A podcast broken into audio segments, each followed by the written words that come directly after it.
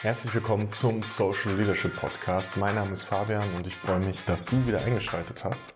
Heute möchte ich mit dir über das Thema Urvertrauen sprechen.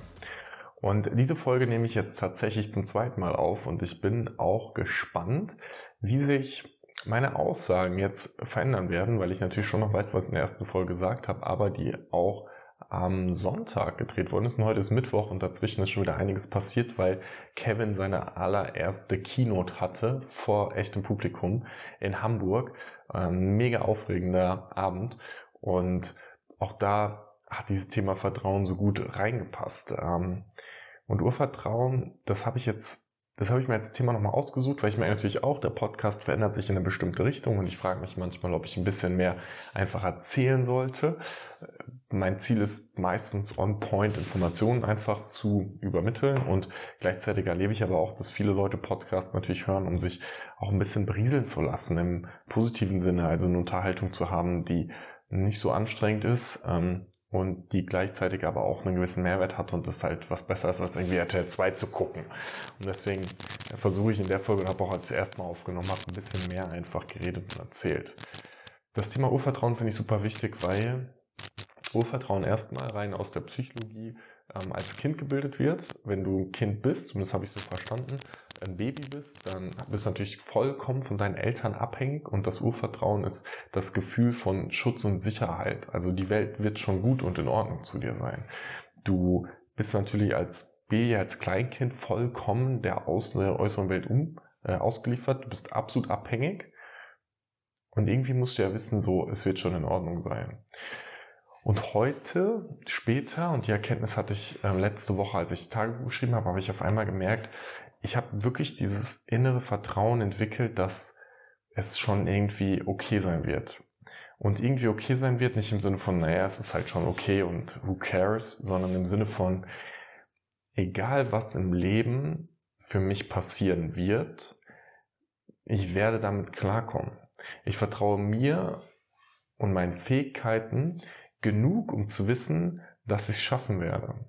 Und das hat zum einen den Proof aus der Vergangenheit, weil ich ja viele emotionale Momente schon gut durch, durchlebt habe und ich mir immer bewusster geworden bin, dass das bestimmte Phasen sind, die vorübergehen werden. Genauso auch im Positiven.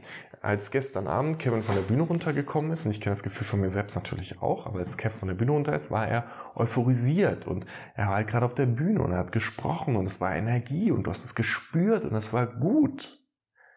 Und dieses Gefühl hat noch ein paar Stunden angehalten, weil wir waren zusammen noch was essen und haben noch ein Bier getrunken und haben die Zeit genossen. Und auch dieses wird dann vorübergehen. Weil dann liegst du auf einmal allein im Bett und merkst, krass, es ist ruhig. Und dann kommen Emotionen oder halt auch eben nicht. Oder Gedanken oder halt auch eben nicht. Und auch dieses wird dann wieder vorübergehen. Und ich habe diese Erkenntnis für mich gehabt, dass ich weiß, dass egal was in meinem Leben passieren wird, ich werde das schon schaffen. Und ich werde das schon schaffen bedeutet, dass ich im Leben, im Moment, im Jetzt sein werde. Und das ist so einfach und trivial und gleichzeitig so schwer zu verstehen, weil es ist dieser Moment von, die Zeit ist ja nur jetzt. Also der Moment ist nur jetzt.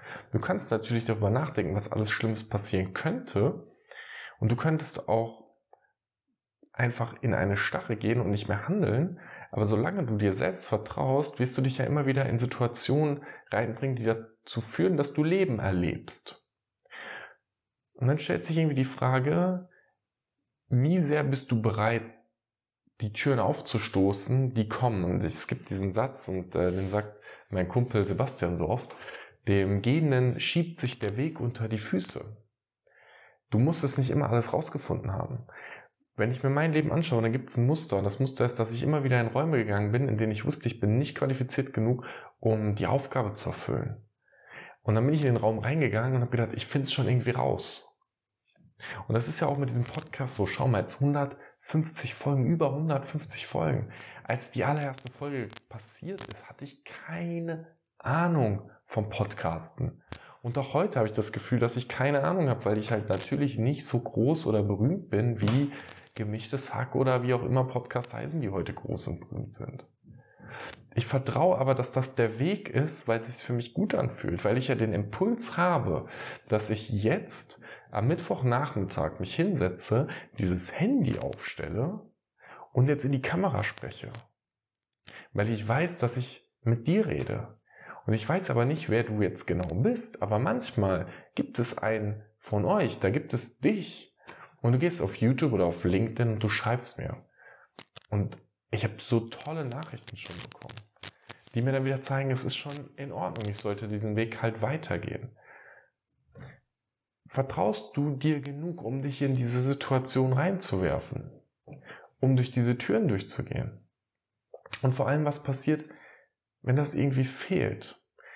Ich habe mit einem guten Freund geredet und er hat gesagt, hey, ich habe momentan irgendwie ein schlechtes Gefühl, als wenn was passieren könnte und ich kann es nicht greifen und ich weiß nicht, wie es geht weg. Wie, äh, und ich weiß nicht, wie es weggeht. Und ich habe zu ihm auch gesagt, hast du gerade diese Urvertrauen? Und er hat gesagt, nee, ich habe es gerade nicht. Und es ist auch in Ordnung, das zu akzeptieren und zu sagen, hey, jetzt gerade vertraue ich halt nicht in meine Fähigkeiten. Jetzt gerade glaube ich irgendwie, dass ich es nicht hinkriege. Und das war, das habe ich gestern wieder gehört und ich ähm, finde, manchmal sollten wir die Dinge ja mit, mit Neugier betrachten und auch aus anderen Perspektiven. Und der Satz war, vielleicht kennst du das, dass du darauf achten solltest, was du denkst, weil aus deinen, Denk aus deinen Gedanken deine Emotionen werden, dass deine Emotionen dann zu Handlungen werden und dass deine Handlungen ja deine Ergebnisse widerspiegeln. Und das hört zuerst mal ganz logisch an, wenn du ein positives Mindset hast, dann wird irgendwie deine Emotion gut und dann machst du und dann wird es gut werden. Klassischer Spruch aus der Persönlichkeitsentwicklung. Was ein Schwachsinn. Auf einer Seite. Wie intelligent. Auf der anderen Seite. Nur weil du das denkst, ist es noch lange nicht Realität.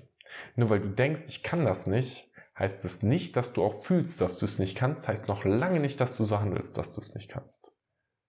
Ist es förderlicher zu denken, ich kann das? Wahrscheinlich. Ist es gut, dass du mit dir selbst in, immer wieder in diesen inneren Dialog gehst und dich fragst, will ich das wirklich? Sagt meine Intuition, ich sollte durchgehen? Auf jeden Fall.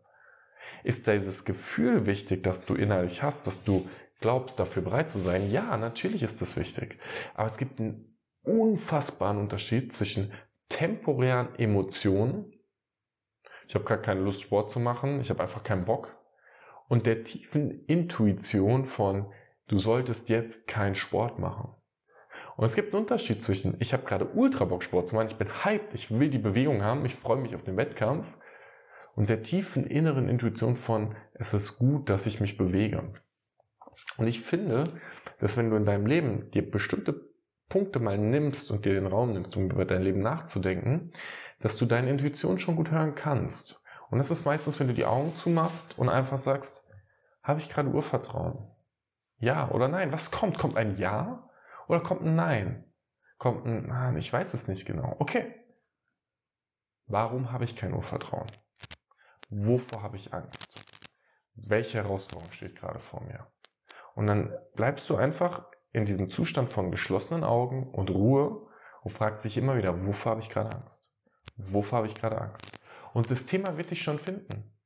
Und manchmal ist es in, in so einer Spreizung, wir, ähm, das haben, haben wir ja, nee, ich habe hab ich in dem Podcast hier gesagt, ich weiß gar nicht genau, ob ich das erzählt.